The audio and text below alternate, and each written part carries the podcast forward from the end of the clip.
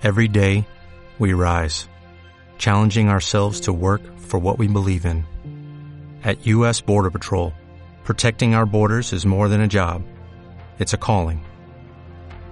Agents answer the call, working together to keep our country and communities safe. If you're ready for a new mission, join U.S. Border Patrol and go beyond. Learn more at cbp.gov/careers.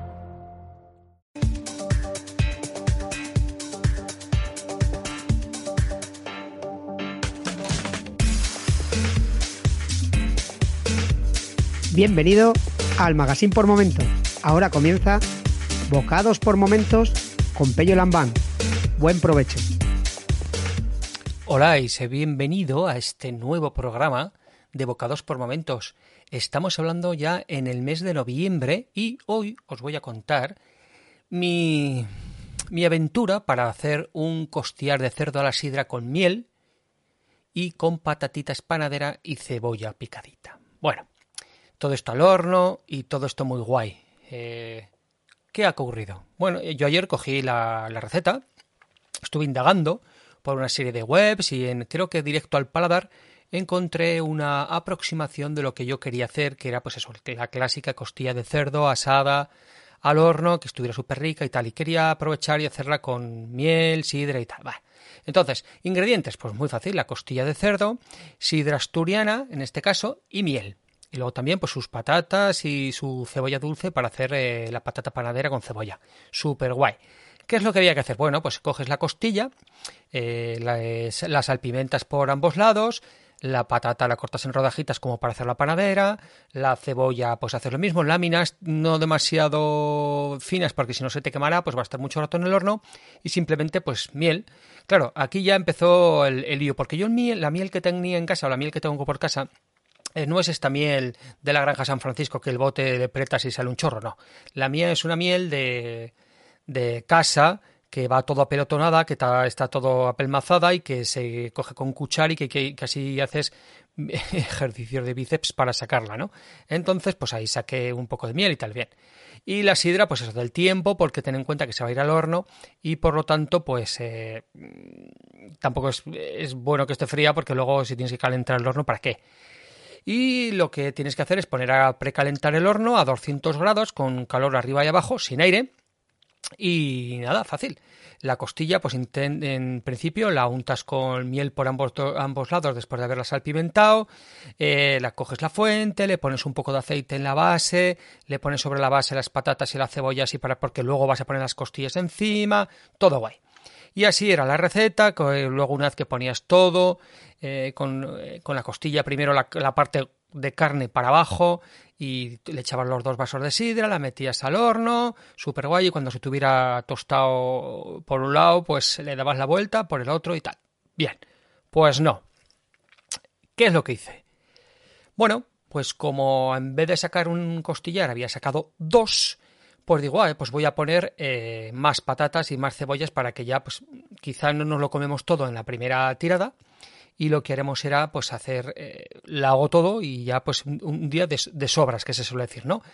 Primera cosa, pues resulta que eh, no, no, me cabían, no me cabían las dos costillas en la fuente de horno que iba a utilizar. Entonces, ¿qué hice? Bueno, pues cada costillar lo partí por la mitad y entonces ya en una fuente de horno sí que me cabían tres de ellos y en otra fuente más pequeñita, pues el, eh, la mitad de uno, ¿no? Entonces dije, vale, pues ¿qué vamos a hacer? Vamos a, ir, vamos a empezar a, ¿cómo se dice?, a, improvisar y esa costilla, que ese costillar que va solo, lo embadurné con miel, lo envolví, lo embadurné con miel, lo envolví, perdón, en papel de aluminio y bien, bien cerradito, ¿eh? Y lo puse solo en la fuente y sin mover estarse todo el rato. Vale. Segunda cosa que me surgió, bueno, como había cortado mucha patata y mucha cebolla, ¿qué es lo que ocurre? Que pongo la patata, pongo la cebolla, hago todo el paripé de poner las costillas encima, echo los, los dos vasos de sidra y se cubre la patata, se cubre la cebolla, pero no llega a tocar del todo la costilla. ¿Qué hago? Bueno, pues entonces piensas, dices, a ver, si va a estar el coso este como que una hora y pico en total en el horno, lo que va a ocurrir es que la patata y la cebolla van a coger un sabor a sidra de mil pares, la costilla apenas, y lo que ocurrirá es que la patata estará incomible. Entonces, ¿qué hago? Bueno, pues comienzo así, lo meto todo en el horno, tal como habíamos hablado, para que la costilla comience a, jugar, a soltar su jugo. Y una vez que lleva un ratito, eso sí, ¿eh? importante, la parte más carrosa de la costilla para abajo. Y una vez que lleva, lleva un ratito, digo, vale, saco eh, la fuente donde está esto, me cojo otra fuente, paso a la patata con la cebolla a esa otra fuente, la pongo en la parte abajo del horno en otra bandeja, de esta forma, pues digamos, no va a recibir todo el calor eh, directo, y sí de abajo. Por lo tanto, lo que, he hecho eh, lo que hago es echarle un poquito de caldo, porque si le, si le sigo echando sidra, pues esa acidez la va a coger y va a hacer que, que la patata esté incomible. Entonces, solución, lo dicho, eh, distribuyo el horno con en la bandeja de arriba la, fuente pequeña con el con la mitad de costilla envuelta en papel albal, en papel de aluminio, y en la otra bandeja, con el fondo del todo el caldo de la sidra y tal, la costilla sola, con eh, la parte de carne para abajo, la parte del hueso para arriba, y en la bandeja de abajo, no os mareéis, eh, la fuente con las patatas y el, y el y la cebolla con un poco de caldo y tal para que, digamos, pues eh, se vaya haciendo. ¿Qué es lo que ocurre? Bueno, pues tienes que ir vigilando mucho para que la, la, costilla no se te vaya secando. Cuando esté dorada le das la vuelta y de nuevo, pues eso, ir echándole jugo y tal. Cosas que me, que me siguieron pasando. Bueno, la apariencia de cuando le das la vuelta a la costilla, la apariencia esa de tostadito, pues puede que no, que no la tenga y sea difícil de conseguir. Entonces, para lograrlo, coges en, una, en, un, en un bol, coges un poco de miel, la calientas en microondas para que se, ¿cómo se dice?, se, se licue un poco, le echas un poco de aceite, le das vueltas y con una brochilla de estar de cocina le embadurnas por encima la costilla de esta forma, el aceite hará que se, que se tueste. Esto lo haces, si claro, como te, si, como no me, como, si te pasa como lo que no me pasó a mí, que es que resultó que la costilla sí que estaba dorada por fuera, pero por dentro estaba que todavía le, le, abrí y vi que todavía estaba así que soltaba esa aguilla que indica que todavía el, ¿cómo se dice? Pues el, eh, lo de dentro está, está sin, sin terminar de hacerse. ¿Cómo lo arreglé? Pues muy sencillo saca todas las fuentes del horno, sube la de la, de la patata arriba, eh, deja abajo la de la costilla para que se siga haciendo, rehoga con su jugo, estate un rato así, ten cuidado para que no se, para que te quemes, pero, pero digamos eh, no te quedes muy seca, por lo tanto tienes que estar echando continuamente jugo. Un caos.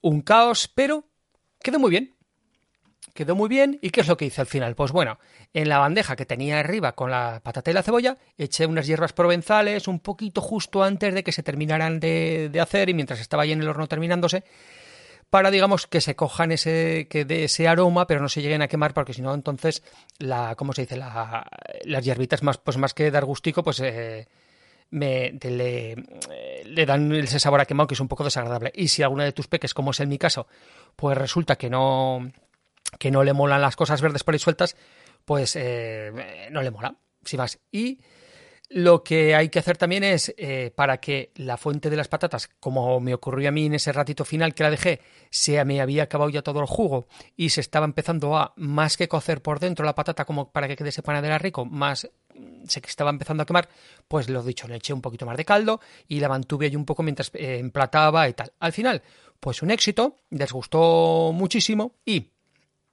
la que más les gustó, es la fuente que tenía la costilla que no toqué y que estaba envuelta en papel de aluminio. Lo que es la miel que le había embadurnado se había expandido total y queda como esos costillares, como esos costillares, perdón, de, de algunas eh, cadenas de estas de comida que puedes quitar los huesecitos y salen limpios. Así de jugoso y así de cremoso y así de rico quedó. Mis peques pues se comieron a toda velocidad el costillar a la miel y el de la sidra que tanto esfuerzo, tanto arriba, abajo, abajo y arriba me había costado, pues nos lo comimos, pero digamos que quedó relegado a una segunda posición y es del que más ha sobrado para ese día de sobras.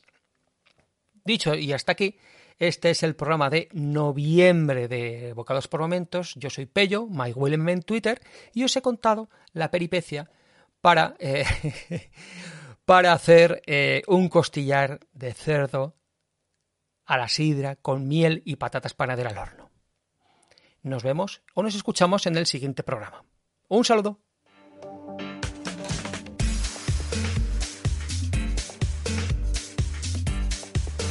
Si te gusta este programa y lo escuchas desde la plataforma o la aplicación de iVoox, te pedimos que le des al botón me gusta que acompaña este audio. Si lo haces desde otra plataforma y también quieres, puedes hacerlo buscándonos en iVoox.com.